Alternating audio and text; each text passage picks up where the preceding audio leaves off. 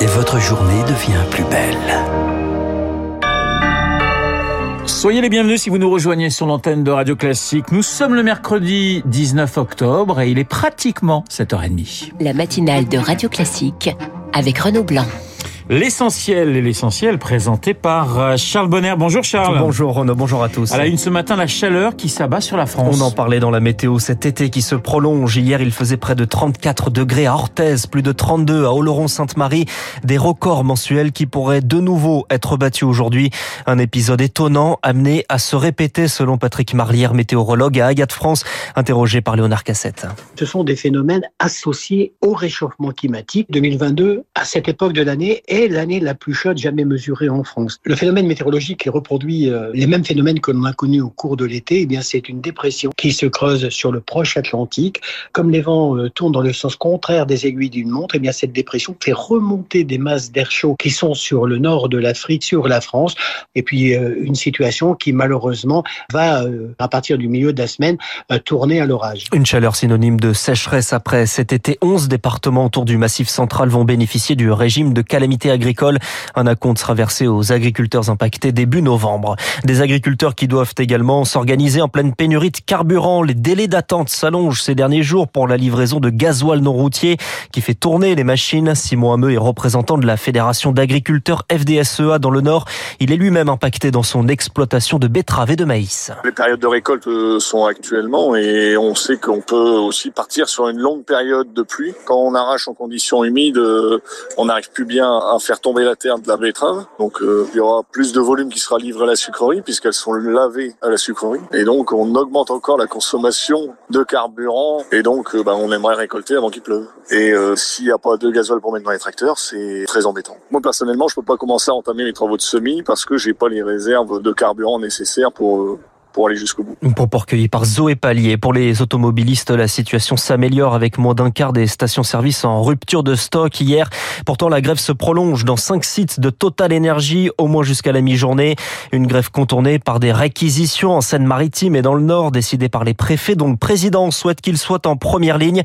C'est le bon échelon d'ailleurs pour Olivier Gantois, le président de l'Union française des industries pétrolières. Étant donné que le nombre d'installations bloquées est très limité finalement, cinq raffineries bloquées plus un dépôt, euh, c'est au cas par cas, si j'ose dire. Mais ça, ça tient justement à l'essence même de la réquisition qui doit être absolument justifiée précisément c'est le préfet de la zone qui est le mieux placé ou la mieux placée pour décider s'il y a ou pas risque de trouble à l'ordre public et notamment le risque que des services d'urgence ou de police ne puissent pas trouver du carburant pour leur propre déplacement. Et en plus, après, c'est lui qui va être en lien avec les installations pétrolières pour identifier les personnes à réquisitionner. Le mardi noir n'a pas eu lieu. Le mouvement de grève générale finalement peu suivi. Hier, le trafic va reprendre progressivement à la SNCF dans la journée. Entre 100 et 300 000 personnes ont manifesté hier dans la rue selon la police et les organisateurs.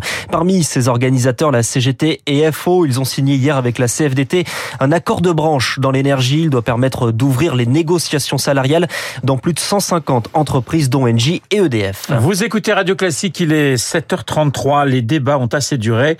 Le gouvernement va utiliser le 49.3 pour adopter le budget. ce sera probablement dans la journée. Le gouvernement prévoit tout de même d'intégrer certains amendements votés par les députés, notamment une TVA abaissée sur les masques et une taxation sur le carburant des jets privés. L'Assemblée théâtre hier d'échanges tendus après la mort de Lola à 12 ans, dont le corps mutilé a été retrouvé dans une malle vendredi à Paris.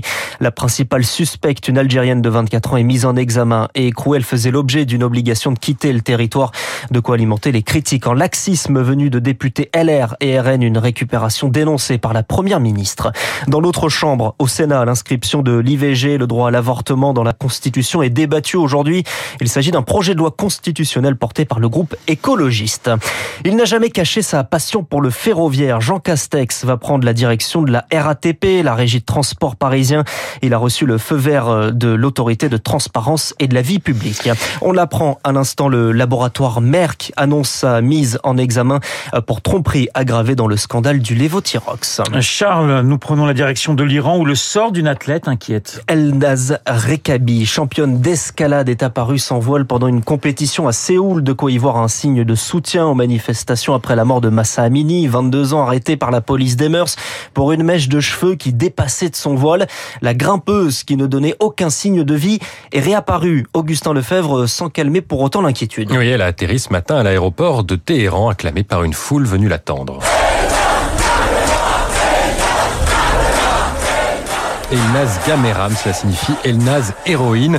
Interviewée par la télévision d'État, elle répète des explications déjà publiées hier sur son compte Instagram. Dimanche, elle a été appelée en urgence pour son épreuve. Elle n'a pas eu le temps de se voiler. Bref, officiellement, un accident. Mais ses proches n'ont ensuite plus de nouvelles. La BBC affirme que son portable et son passeport auraient été confisqués par le régime. Ce matin, elle apparaît fatiguée, nerveuse, casquette et capuche sur ses cheveux noirs. Pas de quoi calmer les inquiétudes des ONG, vous le disiez. Elle craignent désormais des sanctions contre elle ou sa famille. À sa sortie de l'aéroport, elle est montée dans un minibus destination inconnue. Augustin Lefebvre. En Ukraine, plus de 1100 localités étaient encore coupées d'électricité hier. C'est la conséquence de multiples frappes sur des infrastructures énergétiques menées par la Russie. Des coupures qui vont se multiplier cet hiver et qui vont fragiliser la résistance ukrainienne selon Anna Kreti de l'Université Paris-Dauphine. L'Ukraine était déjà dans une situation critique dès lors que la centrale nucléaire de Zaporizhia elle est sécurisée mais ne produit plus d'électricité. Au début du conflit, des pays européens ont ouvert des interconnexions vers l'Ukraine. Mais je pense qu'on arrive techniquement à la limite de ce qu'on peut faire. Malheureusement, plonger un pays dans les noirs signifie aussi de les rendre plus vulnérables. Les frappes peuvent être plus soudaines, moins contrôlées. C'est aussi un coup de stratégie militaire. Un propos recueilli par Marc Tédé. Un choix impensable. Le cimentier Lafarge va payer 778 millions de dollars d'amende aux États-Unis. Il plaide coupable d'avoir collaboré avec l'État islamique en Syrie entre 2013 et 2014, ce qui lui vaut également une mise en examen pour complicité de crimes contre l'humanité en France. Une première devant le Parlement, pleine lutte pour sa survie. Liz Truss, la première ministre britannique, fait face aux députés aujourd'hui pour la première fois depuis l'abandon de son programme économique qui avait provoqué des remous sur les marchés. Et puis on termine ce journal avec une bonne santé retrouvée pour Netflix. La plateforme de vidéo annonce avoir gagné près de 2 millions et demi d'abonnés sur le troisième trimestre de l'année. Cela fait plus de 220 millions d'abonnés à l'échelle mondiale. En novembre, Netflix va lancer un abonnement moins cher, mais avec de la publicité. Voilà, et après le petit écran, merci Charles pour ce journal de 7h30. On vous retrouve à 8h30 pour un prochain point d'actualité. Après le petit écran, le grand écran, c'est cinéma, c'est mercredi avec Samuel Bleuvenfeld.